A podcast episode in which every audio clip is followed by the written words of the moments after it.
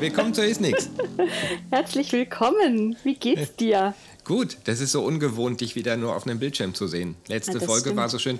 Und sorry für die äh, Tonqualität. Ich hoffe, ihr hört mich diesmal. Ähm, ja. Ja, alles gut. Wenn wir eins können, ist Flexibilität. ja, wenn wir eins können, ist nicht Technik.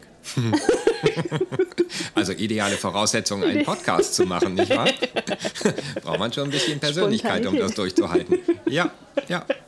Von der Persönlichkeit muss man da ein bisschen äh, schmerzbefreit sein. Wobei ich glaube, dass Absolut. unsere Zuhörerinnen und Zuhörer auch äh, schmerzbefreit sein müssen. Ähm, und danke an dieser Stelle, dass ihr uns trotzdem so treu seid. Obwohl man uns manchmal nicht hört und viele andere Sachen hört. Und, aber ja, ähm, wir machen einfach weiter. So, so ist es. So ist es. Wenn, wenn man, ja, genau, kein Studio zur Verfügung hat, sondern wir machen das Beste draus. Aber es war trotzdem sehr, sehr schön, dich zu sehen und sehr, sehr schön, mit dir live zu sprechen und mh, ach, einfach zu sinnieren und die Wiener Kaffeehauskultur ein bisschen näher kennenzulernen. Wer weiß, wo es uns das nächste Mal hin verschlägt. Jetzt sind wir erstmal wieder äh, zu Hause und haben ein spannendes Thema, über das wir heute sprechen wollen. Das passt ja auch so ein bisschen, äh, wenn man so in anderen Ländern unterwegs ist zum Beispiel und ähm, vielleicht auch ja, andere Menschen kennenlernt, dann sind vielleicht auch viele kulturellen Aspekte dabei, aber wenn man viel mit Menschen arbeitet, dann kommen da ja die unterschiedlichsten Charaktere auch zusammen. Und wie ist denn das bei dir so? Ich, wie, wie, wie gehst du damit um? Achtest du da drauf, wer dir da gegenüber ähm, steht, sitzt, wer an dir vorbeikommt? Was ist, wer ist denn das? Wie tickt da jemand? Oder hat man da im Klinikalltag gar nicht so wirklich Zeit dazu? Ähm, hast du dich mit dem Thema Persönlichkeit in deinem Arbeitsumfeld schon mal auseinandergesetzt oder eher nicht so? Mit Persönlichkeit, oh ja. Ja. Aber also jetzt, ich glaube nicht, dass ich mich damit bewusst auseinandergesetzt habe, aber man begegnet ja schon, wenn man viele Schluckuntersuchungen macht und wenn man so Dysphagie-Therapie durchführt, den ein oder anderen Persönlichkeiten. Also die, die Menschen, die halt irgendwie besonders ängstlich sind oder die, denen quasi alles egal ist und die aus allem einen Scherz machen müssen und dann wieder die, die irgendwie versuchen, die Kontrolle über die Untersuchung zu übernehmen und die, denen quasi alles egal ist und die das einfach so über sich ergehen lassen. Und es ist schon, finde ich jedenfalls, einigermaßen wichtig, dass man von vornherein so einen kleinen Eindruck hat, was für einen Menschen hat man da jetzt gerade, den man äh, da untersuchen möchte oder mit dem man Therapie machen möchte. Und dass sich darauf ausbauend schon auch mein Verhalten deutlich ändert. Also wenn ich da jetzt so eine ähm, ein, ein Beispiel von einer Schluckuntersuchung, die ich irgendwie kürzlich hatte, das war eine ältere Dame, nach äh, Befund schon ziemlich dement. Ähm, das fand ich jetzt so im ersten Kontakt eigentlich erstmal gar nicht. Aber die ist halt irgendwie, hat sie in einer Welt gelebt, die irgendwie so ein paar Jahrzehnte zurückliegt. Und so von ihrer gesamten Persönlichkeit war sie eher so, wie sie sich präsentiert hat, leicht gediegen und im Ganzen. Und dann haben wir die Schluckuntersuchung genau darauf ausgebaut. Ähm, also aufgebaut im Sinne von, dass wir ähm, mit ihr weniger Scherze gemacht haben, dass wir halt versucht haben, möglichst sehr ähm, konkrete, aber nicht als Befehl formulierte Anweisungen zu geben, dass wir sehr höflich gewesen sind, dass wir sehr oft nachgefragt haben, ähm, dass wir sie oft bei Namen genannt haben, weil sie den offensichtlich auch gerne gehört hat und so weiter. Wohingegen wir letztens dann auch eine Schluckuntersuchung bei einem verhältnismäßig jungen Herrn hatten, ähm, der irgendwie die erste Frage mir entgegenschleuderte, war, Sie sind ja auch nicht von hier. Da meine ich, nee, zum Glück. Ähm, und habe mir gedacht, Euler, dir gebe ich es jetzt aber mal und habe den quasi in Grund und Boden beleidigt. Ähm, auf norddeutscher Art, ohne dass er es gemerkt hat. Und wir hatten einen guten Draht, einen guten Kommunikationsdraht. Und ähm, er war dadurch, dass ich ihn halt irgendwie etwas härter rangenommen habe, verbal, so abgelenkt, dass er eine auch eher komplizierte Nasenpassage überhaupt locker über sich hat ergehen lassen. Der hat es Ja. gar nicht gemerkt. Also kurzum, ich glaube, dass so das Eingehen auf, was ist das gerade für eine Persönlichkeit, die da vor mir sitzt, schon wichtig ist. Ähm, mhm. Aber dass ich das nicht bewusst mache, sondern das ist so ein, so ein Automatismus. Mhm. Ich, ich mache das so. Weil ja. ich mir, glaube ich, einbilde, dass ich eine, eine einigermaßen gute Menschenkenntnis habe und ich brauche nicht lange, mhm. um den Eindruck davon zu bekommen, wie ich den Menschen greifen muss, der da gerade vor mir sitzt. Mhm. Ich finde es auch wahnsinnig interessant. Natürlich einerseits, wenn man im Patientenkontakt sich befindet, absolut, also mhm. direkt ähm, es geht ja auch um Themen wie Zielfindung, wo will dann vielleicht auch der Patient hin, dann sind wir wieder bei dem Thema soziale Evidenz, also diese Einbeziehung von diesem Menschen, nicht nur von der Schluckstörung, die er hat, sondern wirklich einfach von diesem kompletten mhm. Menschen, der da mir gegenüber sitzt oder liegt. Mm, und was ich aber auch wahnsinnig interessant finde, ist dieses Thema mal, wenn man so in diesen professionellen Kontext reinguckt und so sich mit Teams beschäftigt oder interprofessionelle Teams, Kommunikation mit Pflege, mit Ärzten, mit anderen Menschen einfach. Ich meine, es menschelt halt einfach überall. Ja. Und wir haben ja schon auch öfters über das Thema, ja, so Kommunikationsmissverständnisse gesprochen oder auch so dieses Thema, wie schafft man es denn, dass man auch das Wissen in die Klinik transportiert? Und ja. also eine meiner Haupterkenntnisse jetzt so in der letzten Zeit ist wirklich, dass Fachwissen alleine oft einfach nicht ausreicht, um wirklich Veränderungsprozesse in Gang zu bringen, mhm. weil wir halt immer noch so strukturelle Bedingungen haben, wo es nochmal ganz andere Skills braucht, aber halt auch viel mit Menschen zu tun haben. Ja, ja. Und je nachdem, wie Menschen so ticken, und das ist auch was, wo man, also ich mag damit jetzt auch gar nicht Verhalten meinen, sondern wirklich die mhm. Persönlichkeit. Ne? Weil es gibt mhm. ja so mhm. ganz viele diese klassischen Modelle, die es gibt. Äh, da gibt es ja ganz unterschiedliche Persönlichkeitsmodelle und die meisten bilden aber eher Verhalten ab und nicht die eigentliche Persönlichkeit. Mhm. Die ist relativ stabil. Also das, da, da habe ich mich jetzt echt so ein bisschen intensiver damit auseinandergesetzt und eigentlich so schon im Kindesalter ist es relativ stabil ausgeprägt, welche Eigenschaften eher stark, also neigen wir eher zur Angst oder eher weniger, ähm, sind wir eher offen, sind wir empathisch, sind wir dominant, also so verschiedene okay. Persönlichkeiten. Ja, das ist ab dem fünften Lebensjahr, sagt man, sind so die Grundzüge eigentlich relativ stabil. Das passt sich natürlich immer auch noch an mhm. und ist aber total spannend, auch für einen selber, wenn man weiß, mh, hm, wie sind denn so die eigenen Persönlichkeitsmerkmale ausgeprägt? Da kann man natürlich mit Verhalten dagegen steuern. Also Aha. wenn ich jetzt zum Beispiel ein Mensch bin, also ich bin schon auch eher empathisch mm, und eher, also es gibt so verschiedene Ausprägungen. Es gibt ja diese klassischen Big Five, wo diese, wo eben diese ähm, so fünf große Persönlichkeitsmerkmale, das ist Offenheit und Gewissenhaftigkeit und so Extraversion, also dieses nach außen gerichtete Verträglichkeit und Neurotizismus finde ich auch super spannend. Also wie stark neige ich auch zur Angst oder zu, zur Unsicherheit und wie wirkt sich das dann aus? Geht es dann eher in ein Rückzugsverhalten oder gehe ich eher, werde ich eher wütend oder solche Sachen? Mhm. Und wenn ich da weiß, wie ich so tick, dann kann ich aber über Verhalten bewusst das auch steuern und auch anpassen in bestimmten Situationen. Und das ist natürlich auch super interessant, auch wenn es darum geht, naja, wie, wie, wie entgegne ich denn mein, meinem Gegenüber? Also bin ich jetzt persönlich, also tatsächlich angegriffen, wenn der jetzt irgendwie was sagt, was mir nicht passt? Oder schaue ich mir mal an, ob das vielleicht, ob wir so auf unterschiedlichen Ebenen jetzt unterwegs sind, auch was die Persönlichkeit angeht. Und das finde ich tatsächlich super interessant, sich damit so ein bisschen näher zu befassen, gerade auch wenn es um solche ja, Implementierungsprozesse geht, wenn es darum geht, na, wie ist denn mein Team? Wie funktioniert denn mein Team in seinem Gefüge? Hm, ist es eher homogen? Sind die ticken da alle relativ ähnlich? Ticken mhm. alle sehr, sehr unterschiedlich? Und wie kann man, wie kann man da einfach das Beste rausholen? Weil es ist super, wenn man ein heterogenes Team hat, weil das natürlich ganz unterschiedliche Qualitäten mit sich bringt, aber halt auch Spannungsmöglichkeiten. Das kennen wir ja alle mal so, ne? Aus oh ja. unterschiedlichen Ebenen. Ja, ja. Aber das finde ich, find ich wahnsinnig interessant, sich damit näher auseinanderzusetzen.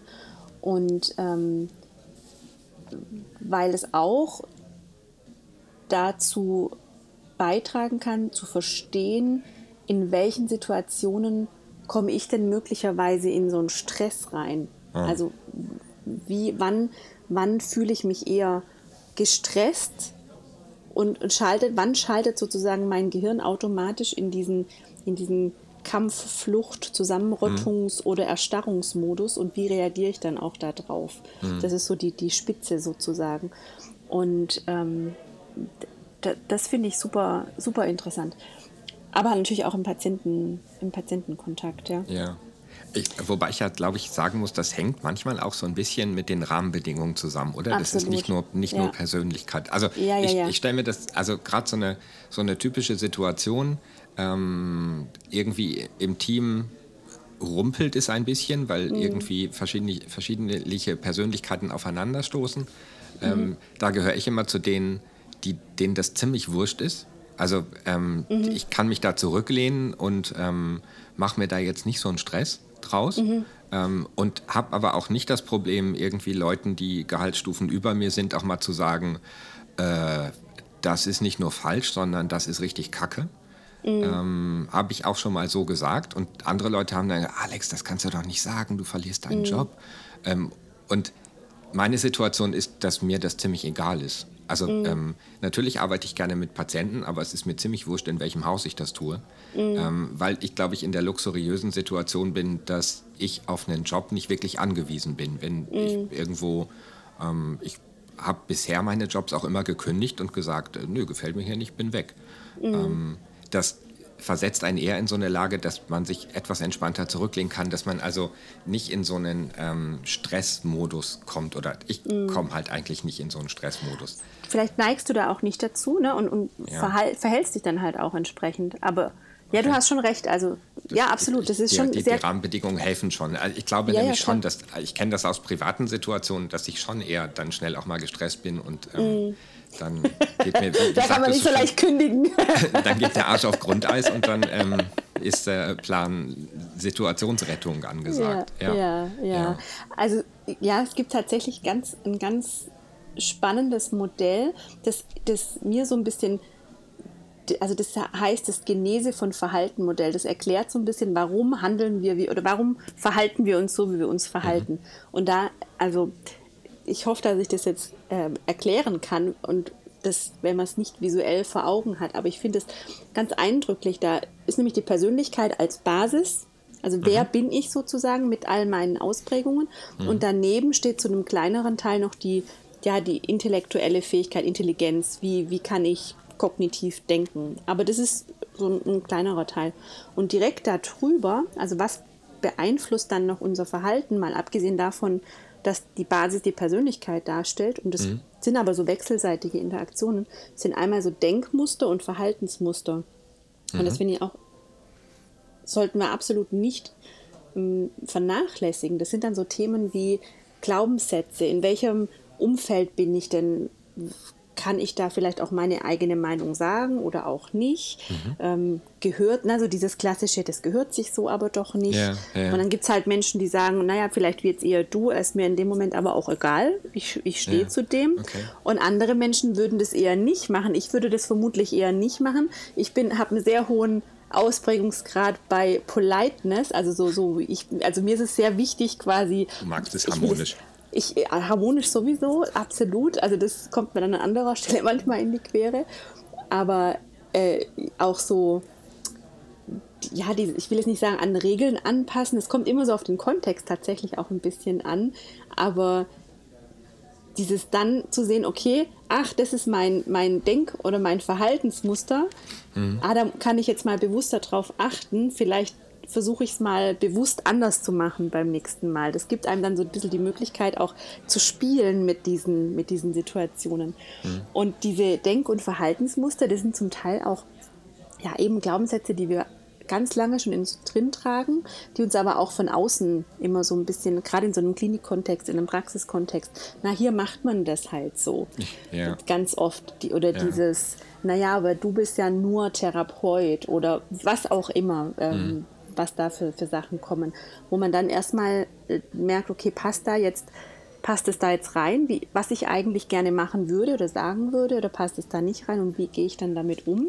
Und dann kommt da aber noch ganz viel, das, was du vorhin schon, gemeint hast, so nebendran, ähm, dieses ganze kulturelle, also wo, in welchem Setting bin ich da jetzt gerade, was kriege ich da für Informationen von außen, also was sind so die ganzen sozialen und kontextabhängigen Faktoren, die da in dieses, in diese Entscheidungs noch mit, in die Entscheidung noch mit reinspielen. Und diese Umweltfaktoren, die können halt entweder dazu beitragen, dass ich mich dann eher gut fühle, weil mein Verhalten da einfach ganz gut reinpasst, ja. oder halt eher auch nicht. Und dann, und dann kommen tatsächlich diese klassischen 4F, ähm, Fight, Fright, Flock oder Freeze, also dieses Zusammenrotten, wo man dann auch klüngelt auf dem Flur, also die sagen, ah, was hat die jetzt schon wieder da von sich gegeben, habt ihr das schon gehört? Oder in diesen Fight-Modus, nee, das lasse ich mir aber nicht gefallen. Oder dieses Zurückziehen, ah, ich mache doch eh immer alles nur falsch. Ähm, oder halt, ja, dieses, dieses Erstarren, erstmal, jetzt weiß ich gar nicht, was ich irgendwie gerade machen soll. Jetzt bin ich irgendwie komplett äh, gefangen in meiner, äh, in meiner Situation gerade. Und, und das führt dann halt wieder zu diesen, also diese Stressreaktion führt dann halt auch wieder dazu, dass man sich dann eher nicht wohlfühlt an einem Arbeitsplatz möglicherweise. Ja. Und oft ist es halt auch so, dass, dass wir uns dann davon so beeinflussen lassen, dass es ja, dass es dann Auswirkungen hat, die es aber eigentlich gar nicht hätte haben müssen auf unser, auf unseren Alltag, wenn wir vielleicht einfach auch ein, erstmal verstehen, wie, wer wir selber sind und ticken Mhm. Also dann kann ich ja auch versuchen, wirklich mein Verhalten anzupassen. Wenn ich weiß, ich bin sehr dominant und es ist in bestimmten Situationen einfach nicht angezeigt, dann kann ich bewusst darauf achten, nicht so impulsiv zu sein, sondern nicht mal eine Spur zurückzunehmen oder andersrum zu sagen, okay, ich bin vielleicht ähm, wahnsinnig empathisch und ähm, das tut aber in der Situation jetzt gerade auch nicht so gut, dann ja. kann ich versuchen, da mal mich ein bisschen mehr zurückzunehmen. Ja. Und, so.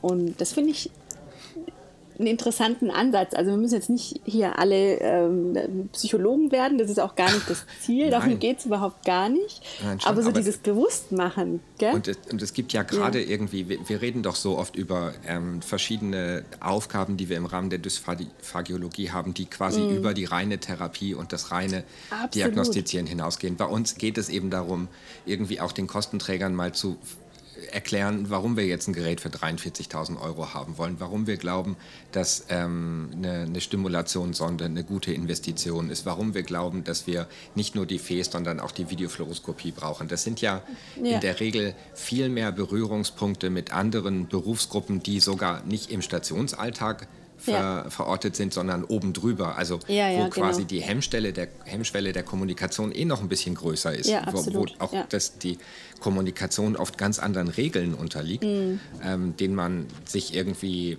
anpassen, beugen, zumindest aber auf alle Fälle anpassen muss, um zu seinem Ziel zu kommen. Und wenn man da mehr über die Psychologie, über die, die Art und Weise, wie kann ich selber mich steuern, damit ich mein Ziel besser erreiche. Das sind ja da schon wichtige Punkte. Ja, mhm. also und welcher Podcast auf der Welt würde das im deutschsprachigen Bereich machen?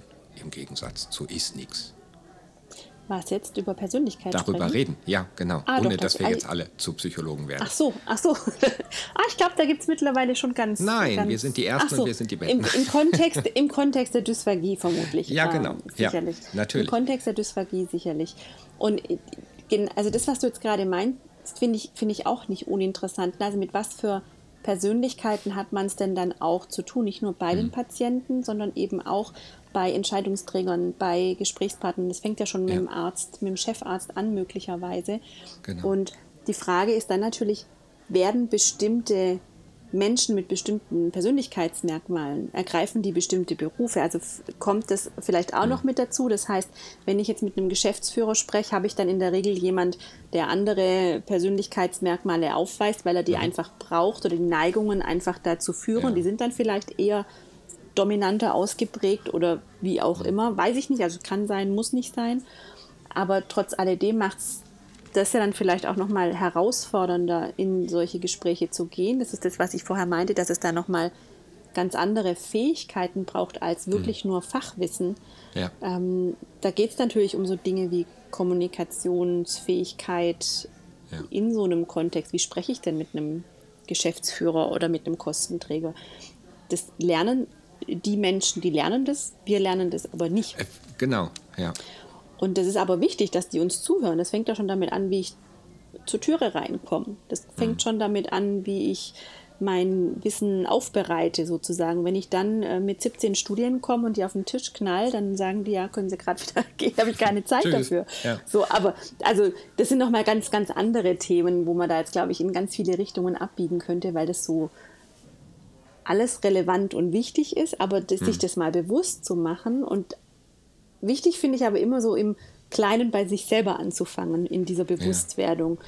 Also jetzt ja. nicht irgendwie durch die, durch die Gänge laufen und sagen, hier, du bist aber ganz schön dominant, fahr dich mal zurück.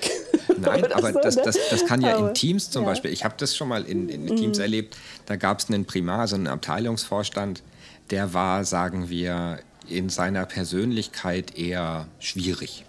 Also mhm. es war, so Gespräche mit ihm waren anstrengend. Und ähm, es gab aber eine Kollegin in dem Team, die konnte unglaublich gut mit ihm. Mhm. Ähm, und natürlich gab es im Team die Absprache, na, wenn wir irgendwas mit dem zu klären haben, dann gehst du. Und das mhm. hat funktioniert. Ähm, mhm. Und wenn, wenn die mal im Urlaub war, dann wurde halt einfach nichts geklärt, weil das einfach nicht ging. ähm, okay. Weil ich glaube, da zwei Persönlichkeiten aufeinander getroffen sind in mhm. diesen Gesprächen, die gut miteinander konnten. Ähm, ich mhm. wäre, glaube ich, gerne mal ein Mäuschen gewesen, um da zu hören, wie die mhm. und worüber die miteinander reden, vor allem wie. Ähm, aber auch das kann man ja, wenn man da solche Erfahrungen hat und wenn man halt das Glück hat, in einem großen Team zu arbeiten oder zumindest mit mehreren ähm, Kolleginnen und Kollegen, dass man dann auch durchaus das ausnutzt, wenn da bestimmte Persönlichkeiten gut miteinander harmonieren mhm. in Gesprächen nach außen oder auch ähm, durchaus schon erlebt, dass es Kolleginnen und Kollegen gab, die ganz besonders gut mit dementen Patientinnen und Patienten sprechen mhm. konnten, weil sie irgendwie total in der Lage waren, sich immer der aktuellen Situation anzupassen. Mhm. Ähm, die wurden zu den dementen Patientinnen und Patienten geschickt. Mhm. Irgendwie. Ja. Genau, und das kann man ja dann durchaus auch mit berücksichtigen, wenn man die Ressourcen hat, natürlich. Klar. Das ist ja ganz klar. Ne? Das geht natürlich ja. auch nicht immer, nicht überall. Und wenn man ähm, in der Praxis unterwegs ist und da jetzt auch nicht die Möglichkeit hat, irgendwie zu schauen, was passt auch menschlich ganz gut, mhm. wie, was harmoniert vielleicht auch ganz gut, muss man auch sich gut überlegen, na, also wo legt man jetzt auch die Prioritäten? Das muss natürlich auch klar. eine gute Balance haben, ganz klar. Also ich meine, es geht am Ende vom Tag durchaus auch um Kompetenz und um, um Versorgung von, einem, von Patienten mit, mit Beeinträchtigungen. Ja, aber es hilft einem ähm, vielleicht am Ende des mhm. Tages, wenn man abends am Sofa liegt, sich auch mal kurz zurückzulehnen und zu sagen, okay, es liegt nicht daran, dass ich dumm bin, es liegt auch nicht daran, dass ich irgendwie nicht gut vorbereitet war, sondern mhm. es hat nicht gefunkt. Mhm. Ging halt nicht. Das kann ja auch schon ein, Aufklärungsgespräch bei einem Patienten betreffen. Mhm. Oder das kann ja auch ähm, bei einem Angehörigengespräch irgendwie, wenn das total in die Hose geht, kann das manchmal ein Grund sein. Und dann weiß man mhm. aber auch zurücklehnen. Und vor allem auch anerkennen, dass jeder Mensch unterschiedlich genau. ist und dass, das, und dass nichts besser oder schlechter ist als das andere. Ja. Es geht, ist halt anders, aber das ist nicht wertend zu sehen. Und das, hm. das darf einen selber auch entspannen.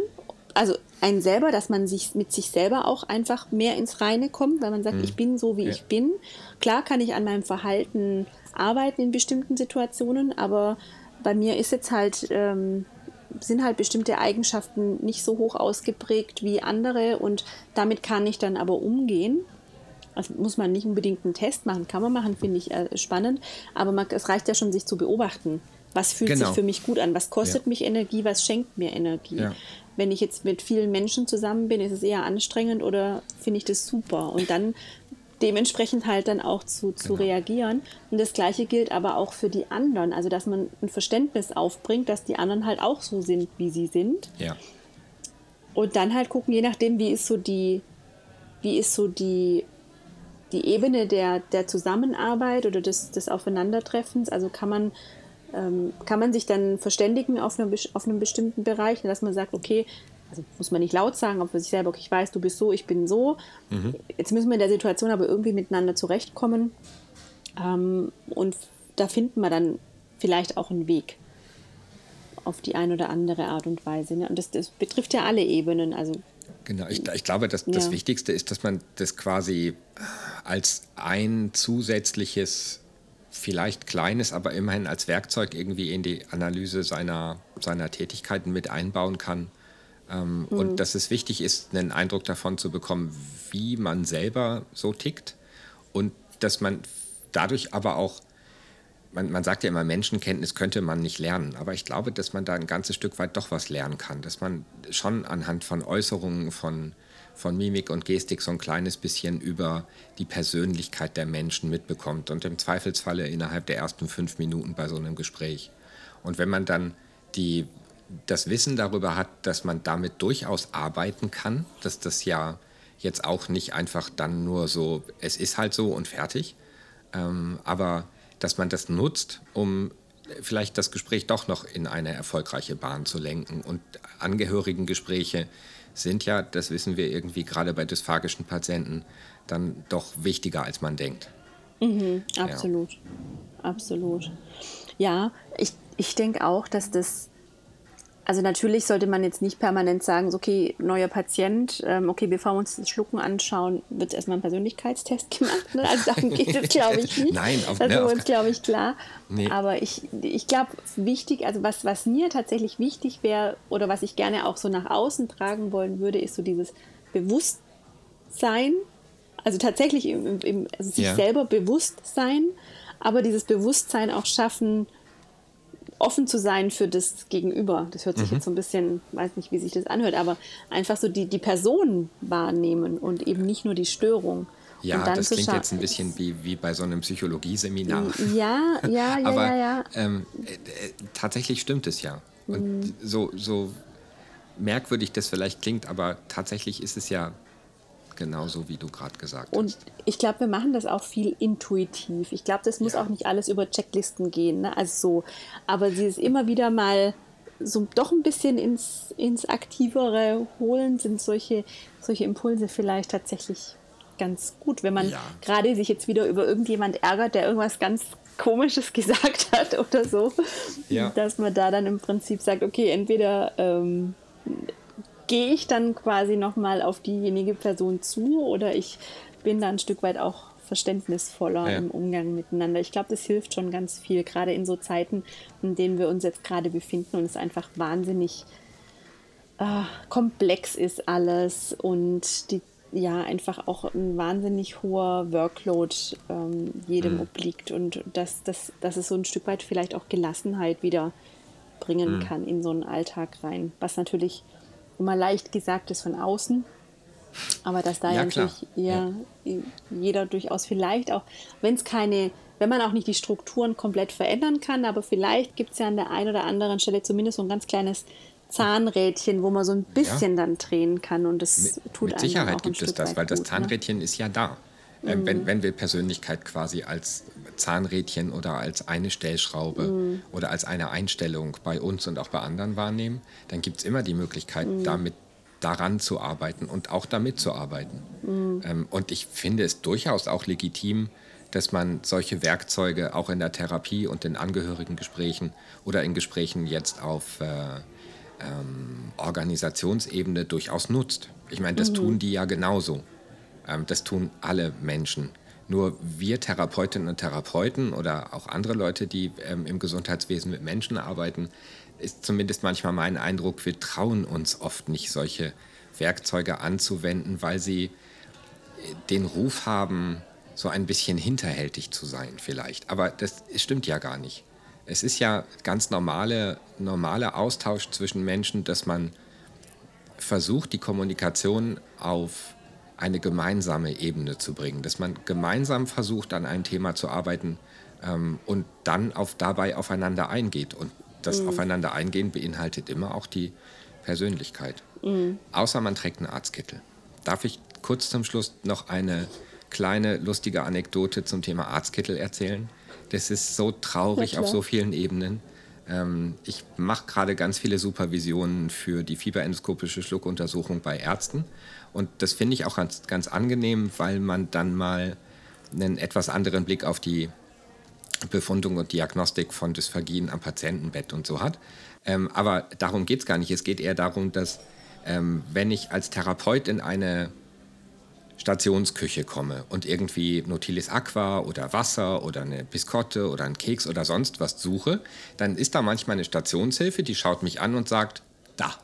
Und schaut dann mit dem Kopf irgendwie zu einem Kasten und dann hole ich mir das und sage Danke und es ist alles wunderbar. Jetzt gehe ich da mit diesen Ärzten in das Stationszimmer und zack, stehen die. Und fragen, was brauchen Sie? Und dann sage ich Wasser. Und dann wiederholt der Arzt, wir hätten gerne ein bisschen Wasser. Und zack, haben wir da drei Gläser, eine Flasche, zwei Farben und Eindickungspulver und Löffel. Und brauchen Sie noch einen Strohhalm, Herr Doktor? Das regt mich vielleicht auf. Und es ist nur der Arztkittel. Hm. Und ich bin danach in eine andere Klinik gekommen und habe mir einen Arztkittel angezogen. Mhm. Und es funktioniert. Mhm. Ja, diese Statussymbole sind schon auch noch mal das es, ist schon ja, auch nochmal was anderes. Das, das, ist so dieser ganze Bereich dieser Kultur. Also in was für einer Kultur ähm, wächst man im Prinzip auf? Oder ja, wie, wie aber wir sind so? hier in ja. Westeuropa. Da mhm. sollte doch sowas eigentlich nicht mehr mhm. großes Thema sein. Aber das ist, das ist Wahnsinn. Mhm. mhm. Also ich kann euch dringend raten, besorgt euch einfach Arztkittel. Wir, wir bei uns in der Therapie haben jetzt alle Arztkittel. Mhm. Ähm, wir tragen Bereichskleidung und darüber halt einen Arztkittel. Arztkittel ähm, ja. der, weil das ist also ich mhm. weiß nicht, was das ist. Der, mhm. Und das ist ja nicht mal böse gemeint. Das ist einfach nein, nein, das ein, ein totales Zuvorkommen mhm. und gegenüber und, und, freundlich und hilfsbereit. Aber wenn da so ein kleiner Therapeut kommt, ähm, grummelig in irgendeinem abgewetzten weißen T-Shirt, kein Arztkittel, keine Kekse. Ganz einfache Regel. Kein Arztkittel, keine Kekse. Was? da spielt dann auch die Persönlichkeit keine Rolle mehr. Da spielt die Persönlichkeit absolut keine Rolle. Ich musste mir mal anhören, tatsächlich musste ich mir mal anhören, ähm, dass das ja auch nicht geht, dass der Typ immer aus dem Kühlschrank Nutilis Aqua holt. Okay. Von der Stationshilfe. Die ist damit zur Stationsleitung gegangen, zur Oberschwester, und hat gesagt, da geht immer einer in den Kühlschrank und holt sich das Nutilis Aqua. Und jetzt haben wir keins mehr. Mhm. Mhm. Ja, dabei hatte ich es bestellt aber es okay. stand in ihrem Kühlschrank. Ihrem Kühlschrank. Und ich ja, habe es mit meinen Patienten benutzt. Ich habe es ja nicht mhm. mal gegessen. Ähm, wenn das so gewesen wäre, okay, dann hätte ich einen Fehler gemacht, wäre erwischt worden und dem, ja, schade. Aber nee, mm, ja, nein. Ja, da. ich wollte das eigentlich gar nicht erzählen, aber. Ähm, ja. Auch da das, die, der Aufruf zur äh, Kommunikation miteinander, zum Klären. Ja, da müssen wir mal ein sich ernstes selber Wörtchen... Vor, sich selber vorstellen ne, und Ach, sagen, wurscht. hallo, ich bin der Logopäde, ich hole mir jetzt mal... Nein, ab sofort trage ich ja. immer einen Arztkittel, wenn ich ein Utilis Aqua aus dem Kühlschrank hole. Das hilft da genauso sieht man schon wieder, Da sieht man schon wieder verschiedene Verhaltensmuster in unterschiedlichen Persönlichkeitsausprägungen. Was soll denn das jetzt heißen? So, es gibt also. keine Wertung, es ist alles es ist einfach unterschiedlich. Ja, das war Alles für heute. Lieber Ach, Alex, Steffi, es war mir ein Fest. Es war mir eine Freude. Also ich, äh, ja, ich, ich, bin mal gespannt. Ich würde mich freuen, wie so die Erfahrungen sind. Schreibt uns doch mal, was so eure Erfahrungen sind. Seid ihr schon mit bestimmten Persönlichkeiten äh, zusammengeraten, positiv oder herausfordernd, wie auch immer, und wie geht ihr damit um und spielt es in eurem Alltag eine Rolle, sich damit auseinanderzusetzen? Oh ja, genau. Schreibt es uns in die Kommentare. Wir freuen uns. Wir antworten auf jeden persönlich.